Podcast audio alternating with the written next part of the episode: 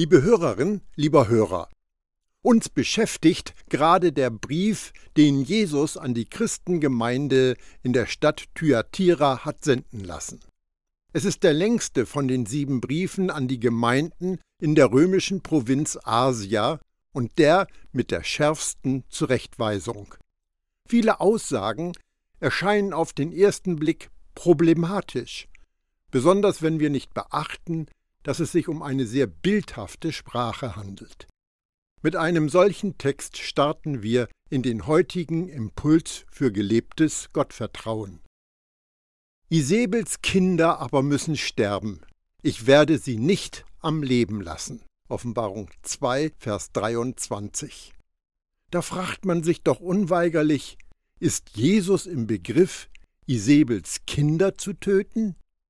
Da das Töten von Kindern nicht zu Jesus Kampfstrategien gehört, ist es wahrscheinlich, dass er durch dieses drastische Bild nur sagen will, dass Isabel keine Zukunft hat. Ob du es glaubst oder nicht. Aber es gibt religiöse Menschen, die diesen Vers nutzen, um eine abartige Lektion zu Gemeindedisziplin zu erteilen, als ob Gott uns erzieht, indem er uns tötet. Scheinbar muss Gott hin und wieder ein paar widerspenstige Christen abschlachten, damit der Rest von uns auf Spur bleibt.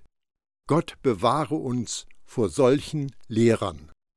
Aber wo nicht das Evangelium der Gnade im Zentrum der Verkündigung steht, sprossen teuflische Lehren empor. Um sich klar zu werden, was Jesus sagt, ist es sehr hilfreich, zunächst herauszufinden, was er nicht sagt. Jesus bezieht sich nicht auf Glaubende, denn es sind ihre Kinder, die sterben, und ausdrücklich nicht Gottes Kinder. Auch spricht Jesus nicht von Isabels leiblichen Kindern. Im alten Bund gab es ein Gesetz, das verboten hat, dass Kinder für die Sünden ihrer Eltern sterben sollen. Da Jesus weder ein Gesetzesbrecher noch ein Scharfrichter ist, waren Isabels Kinder wenn sie denn welche hatte, nicht gemeint. Was will uns Jesus dann also mit dieser Bildersprache, dass ihre Kinder sterben müssen, sagen? Die Geschichte des Volks Israel erhält die Bedeutung. Als Elia dem Ahab mitteilte, dass Gott seine Familie wegfegen wird, wies er darauf hin, dass Isabel und Ahab niemand und nichts der Nachwelt hinterlassen werden. Diese Vorhersage erfüllte sich, als Isebels Söhne und Töchter getötet wurden. Ahab hatte 70 weitere Söhne, die auch umgebracht worden sind. Als Jesus ankündigte, dass er Isebels Kinder mit dem Tod schlagen wird, zog er eine Linie zu Isebel in Jesreel. Seine Botschaft war, Isebels böser Einfluss auf die Christen in Thyatira wird mit ihr zu Ende gehen. Da Isabel das Vertrauen in das eigene Können, die eigene Leistung und die eigenen Wege propagierte, war ihr Dienst ein verfluchter und vertrockneter Baum. Ihr Leben war eine glaubenslose Botschaft, die nicht zu einer dauerhaften Veränderung führte. Sie konnte nichts aufbieten, was auch nur im entferntesten an Jesus Evangelium der Gnade heranreichte. Wenn Jesus sagt, dass er Isabels Kinder nicht am Leben lässt, versichert er, dass die Gemeinde keinen üblen Nachlass von ihr befürchten muss. Und das ist doch eine gute Nachricht für die Ekklesia in Thyatira. Isabel hat einigen Schaden angerichtet. Jesus kümmert sich darum. Es werden keine Folgen zurückbleiben. Isabel landet auf dem Totenbett, aber die Gemeinde wird sich wieder erholen. Alle Gemeinden werden dann erkennen, dass ich es bin, der Herz und Nieren erforscht. Offenbarung 2, Vers 23. Was Jesus einer Gemeinde sagt, sollen alle Gemeinden zu hören bekommen. Es war Jesus Absicht, dass die Botschaft der sieben Briefe Gemeingut unter seinen Nachfolgern werden sollten. Und das ist auch geschehen. 2000 Jahre später sprechen die Gemeinden immer noch über sie. Isabels böse Botschaft ist uralte Geschichte, aber das Evangelium von Gottes Gnade bringt mehr Frucht als je zuvor. Jesus erwähnt, dass er Herz und Nieren erforscht. Er zitiert hier einen echten Propheten, Jeremia, um einen falschen bloßzustellen. Verführer, Blender wie Isabel mögen uns hinters Licht führen, aber die Augen wie Feuerflammen von Gottes Sohn durchdringen jede Täuschung. Was sollen alle Gemeinden, was soll jeder Glaubende erkennen? Jeder wird wissen, dass Jesus die Wahrheit ist, durch die alle Betrüger und Schwindler entlarvt werden. Falsche Propheten und Irrlehrer mögen uns mit ihren schlauen Worten und ihrer sogenannten Frucht beeindrucken, aber Jesus schaut ihnen ins Herz. Er weiß, wer wirklich zu ihm gehört und wer nur so tut, als ob. Nimm es bewusst wahr, dass Jesus nicht sagt, alle Gemeinden werden erkennen, dass ich der bin, der Sünder mit Krankheit straft und den Gläubigen tötet, der nicht bereit ist, Buße zu tun. Und doch wird so eine Botschaft aus diesem Brief an Thyatira gemacht. Jesus tötet Christen mit einem unmoralischen Sexualverhalten, damit die Gemeinde lernt, rein zu leben. Es wäre eigentlich lustig, wenn es nicht so traurig wäre. Wenn Jesus jeden sündigenden Heiligen töten würde, gäbe es keine Heiligen mehr. Die Wahrheit ist, Sünde tötet, aber Jesus rettet. Sünde versklavt, aber Jesus macht uns frei. Sünde macht das Leben erbärmlich, aber Jesus rüstet uns mit Vollmacht und Kraft aus, damit wir nicht sündigen müssen. Ja, ich werde jedem das geben, was ihm aufgrund seiner Taten zusteht. Offenbarung 2, Vers 23. Das ist wieder so eine Aussage, aus der Stolperfallen für Glaubende gebastelt werden. Um es gleich vorwegzunehmen. Wir werden gerichtet auf der Basis, wie wir auf Jesus reagieren. In den Händen eines Predigers, der das Heil durch Werke verkündet, ist der gelesene Text eine Peitsche, um die Schafe vor sich herzutreiben. Du solltest dich besser für den Herrn hart anstrengen sonst ist er gar nicht erfreut über dich, wenn er wiederkommt. Und das Ergebnis sind tote Werke und ausgebrannte Christen. Aber darüber spricht Jesus absolut nicht. Bei seiner ersten Ankündigung von seinem Leiden und der Auferstehung spricht Jesus auch über die Nachfolge. Dabei sagt er, der Menschensohn wird mit seinen Engeln in der Herrlichkeit seines Vaters kommen und dann wird er jedem nach seinen Taten vergelten. Matthäus 16, Vers 27. Jesus ist nicht an toten Werken des Fleisches interessiert. Was für Taten meint er dann, die vergolten werden? Taten, die zählen sind die Nachfolge an das Kreuz, das Eingetauchtwerden in seinen Tod, damit wir aus seinem Geist leben können, Jesus total vertrauen, anstatt uns selbst. Da sagten sie zu ihm, was sollen wir tun, damit wir die Werke Gottes wirken? Jesus antwortete ihnen, das ist das Werk Gottes, dass ihr an den glaubt, den er gesandt hat. Johannes 6, die Verse 28 und 29. Was ist Gottes Werk, das wir tun sollen? Seit 2000 Jahren debattieren Christen diese Frage, auf die Jesus doch eine direkte, eindeutige Antwort gibt. Vertraut dem, den er gesandt hat. An Jesus zu glauben, Jesus total zu vertrauen, ist das Werk, das vergolten wird, wenn er wiederkommt. Und euch, den anderen, die ihr in Thyatira lebt, denen, die sich nicht dieser Lehre angeschlossen haben und die deshalb auch nicht die, um ihrem Sprachgebrauch zu folgen, Tiefen des Satans erforscht haben, sage ich. Offenbarung 2, Vers 24. Was meint Jesus mit Tiefen des Satans? Produkte des Mistkäfers, die als Perlen angepriesen werden.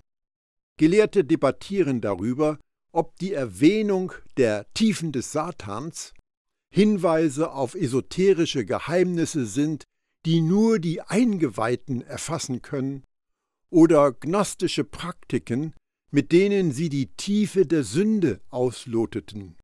Egal was, die Tiefen des Satans stehen im scharfen Gegensatz zu den Tiefen Gottes, die uns der Geist enthüllt. Der letztere erzeugt Leben und Gottesfurcht. Das erstere führt zu Sünde und Tod. Wenn wir das alles so hören oder lesen, müssen wir uns doch vielleicht erschrocken fragen, warum einige der Christen auf Isebels Lehre hereingefallen sind und sich haben täuschen lassen. Isebels schlimme Frucht, Ehebruch und Götzenanbetung stellen sie als falsche Lehrerin bloß. Und doch hat sie es irgendwie hinbekommen, Gläubige zu blenden und zu täuschen. Wie hat sie das angestellt? Durch ihre Lehre, sagte Jesus. Sie verführte die Heiligen mit ihren Worten. Isabel war wortgewandt und überzeugend. Sie konnte die Bibel und die Briefe der Apostel zitieren, und vieles von dem, was sie sagte, schien vernünftig zu sein. Aber wenn du genau hinhörst, wirst du bemerken, dass sie kaum jemals Jesus erwähnt. Sie richtete die ganze Aufmerksamkeit auf sich. Mein Glaube, meine Entwicklung, mein Wissen, mein Verständnis. Selbstentfaltung war wichtig für Isabel. Sie ermutigte ihre Zuhörer, ihre geistliche Reife dadurch zu zeigen, dass sie die Worte von Jesus und den Aposteln hinter sich lassen und in ihrem Glauben voranschreiten. Sie stellte schockierende Behauptungen auf und setzte die herab, die ihr nicht zustimmten. Sie könnte gesagt haben, ich habe auch mal so gedacht wie ihr, aber ich bin im Glauben reifer geworden.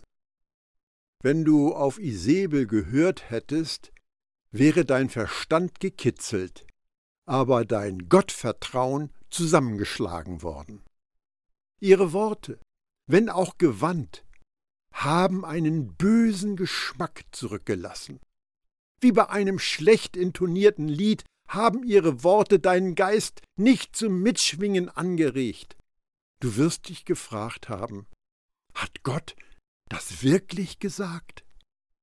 Isabel hat einige in der Gemeinde böse zum Narren gehalten und in die Irre geführt.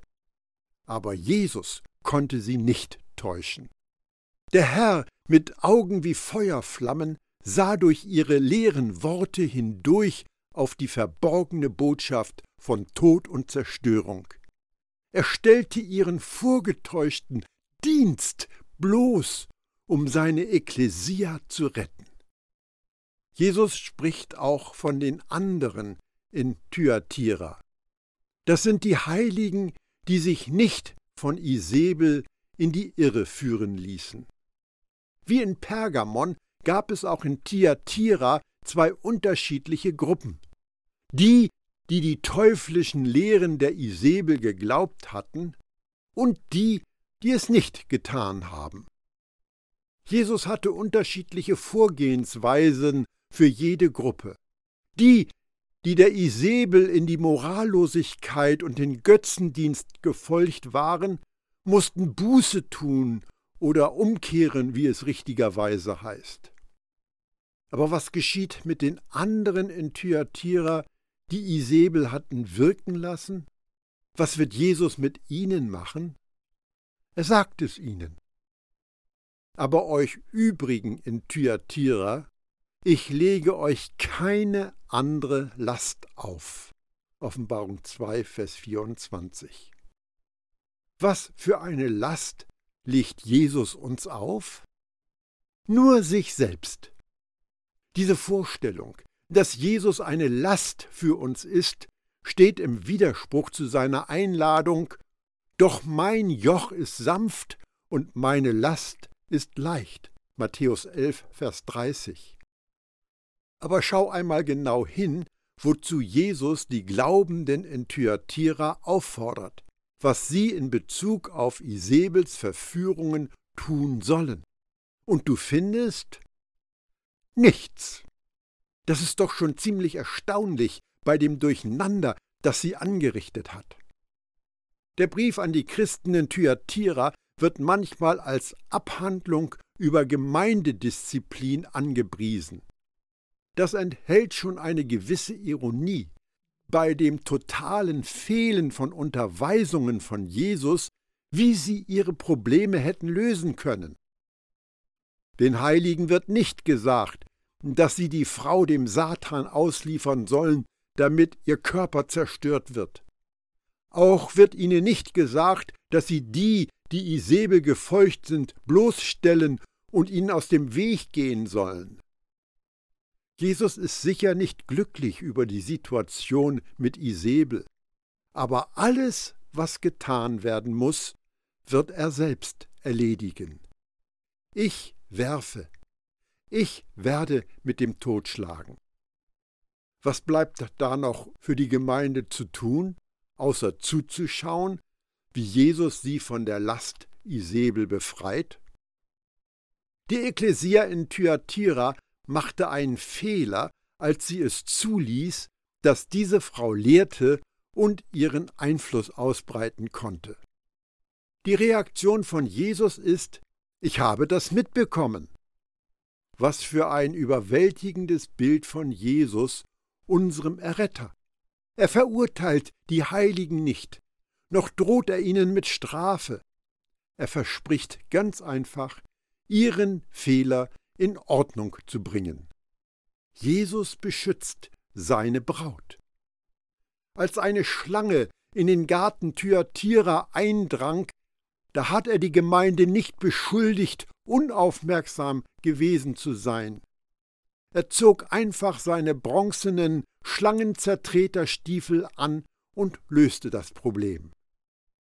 Ich kann mir vorstellen, dass, als der Brief von Jesus laut in der Gemeinde vorgelesen wurde, viele erleichtert aufgeatmet haben.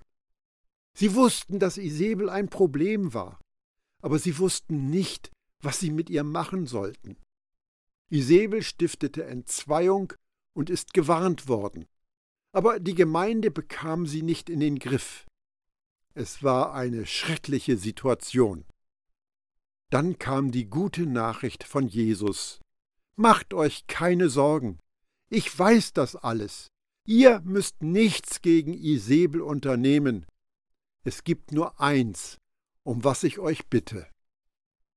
Doch was ihr habt, das haltet fest, bis ich komme. Offenbarung 2, Vers 25. Was ist das, was die Glaubenden in Thyatira haben und an dem sie festhalten sollen? Allein Jesus, der Messias. In Jesus haben wir alles, was wir brauchen.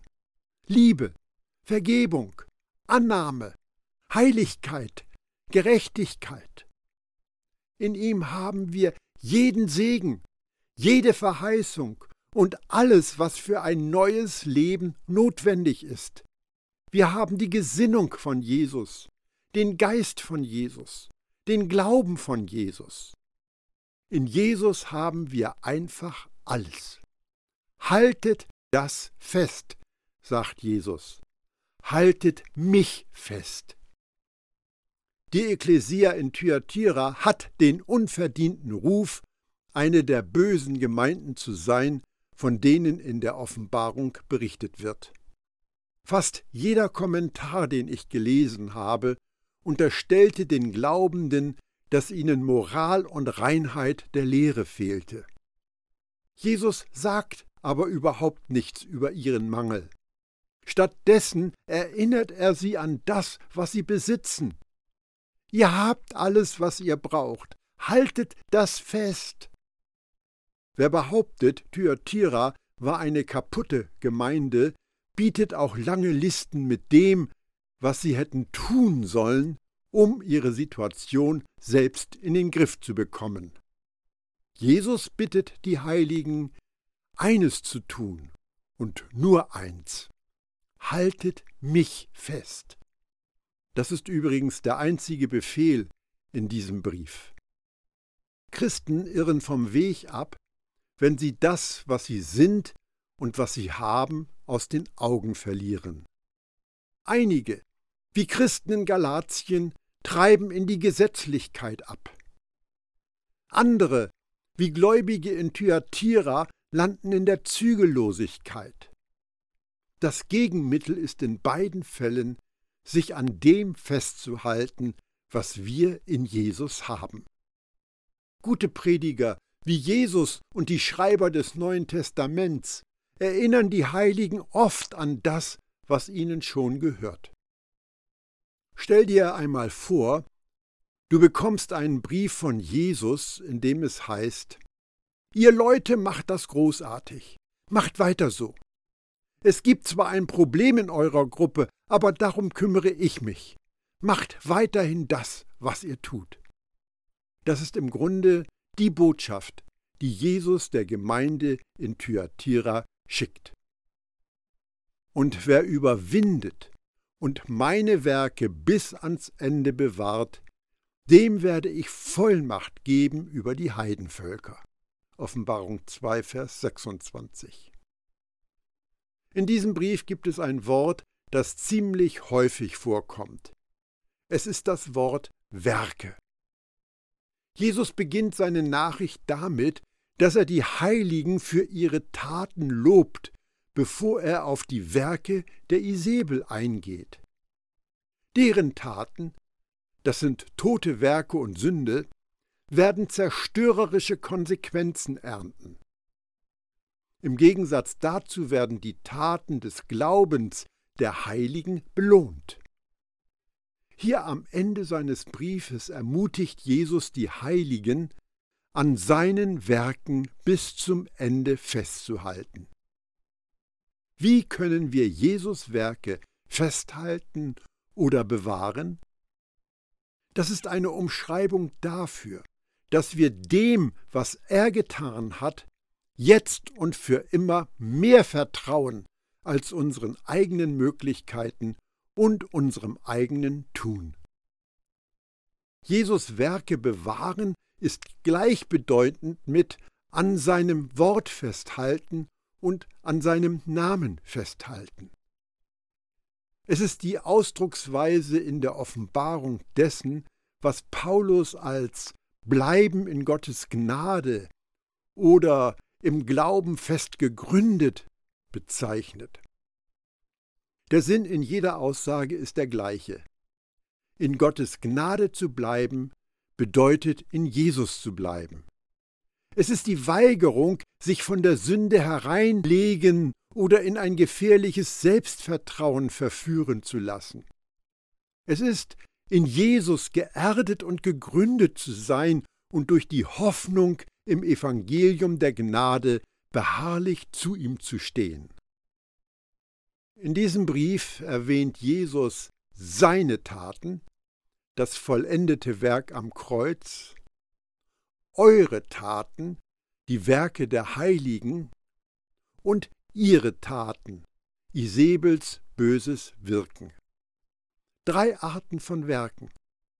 Wenn unser Handeln an seinen Werken festhält, dann werden ihre Taten uns nicht vom Weg abbringen. Aber wenn wir mit unserem Tun uns von seinen Werken abkoppeln, dann können ihre Taten für uns zur Versuchung werden. Leider werden solche Texte missbraucht, um Drohungen auszusprechen. Zum Beispiel Wehe dir, wenn du nicht bis zum Ende seine Werke bewahrst. Was passiert aber, wenn du seine Werke nicht bewahrst? Wenn du damit anfängst, im Fleisch zu kämpfen, wie die Christen in Galatien, verlierst du deine Freiheit in Jesus. Falle von Gottes Gnade ab, wie die Christen in Ephesus, und du verlierst den Blick auf Gottes Liebe. Spiele mit der Sünde herum wie die Christen in Thyatira und du lädst dir großes Leid auf. Aber du wirst nicht deine Errettung verlieren. Das Abirren von Gottes Wegen hat immer Konsequenzen. Aber du wirst niemals den Vater dazu bringen, dir die Kindschaft zu entziehen. Die Aussage, dass die Überwinder Macht über die Völker bekommen, wird häufig falsch verstanden. Paulus schrieb an die Christen in Rom, durch Jesus Christus werden jetzt die, die Gottes Gnade und das Geschenk der Gerechtigkeit in so reichem Maße empfangen, in der Kraft des neuen Lebens herrschen. Römer 5, Vers 17. Wenn wir in der Sicherheit von Gottes Gnade bleiben, haben wir eine besondere Vollmacht. Diese Autorität über die Völker ist keine zukünftige Belohnung für hart arbeitende Hochleistungschristen. Es ist ein gegenwärtiges Privileg für Glaubende, die in Jesus sind. Jesus sagt, mir ist alle Macht im Himmel und auf der Erde gegeben. Er ist der Herr über alles und er sitzt an Gottes rechter Seite. Und wo sind wir? Wir kriechen nicht wie Sklaven vor seinen Füßen herum, denn zusammen mit Jesus hat er uns vom Tod auferweckt und zusammen mit ihm hat er uns schon jetzt einen Platz in der himmlischen Welt gegeben, weil wir mit Jesus Christus verbunden sind. Epheser 2, Vers 6. Du warst mal ein Sklave, aber er hat uns zu Königen und Priestern gemacht für seinen Gott und Vater. Ihm sei die Herrlichkeit und die Macht von Ewigkeit zu Ewigkeit. Amen. Offenbarung 1, Vers 6. Du hast den von Gott gegebenen Auftrag, hier und heute zu herrschen und zu regieren. Wenn dich dieser Gedanke irritiert, empfehle ich dir das Kapitel 10 Königlich in dem lesenswerten Buch Das Evangelium in zehn Wörtern von Paul Ellis. Siehe auch mein Literaturverzeichnis. Es sind zwar nur drei Verse aus dem Brief an die Christen in Thyatira übrig geblieben, aber sie enthalten doch mehr, als ich in fünf Minuten sagen kann. Deshalb beende ich meine Ausführungen zu der Botschaft für die Gemeinde Thyatira in meinem nächsten Impuls für gelebtes Gottvertrauen. Und dann beginnen wir auch mit dem Brief an die Christen in Sardes.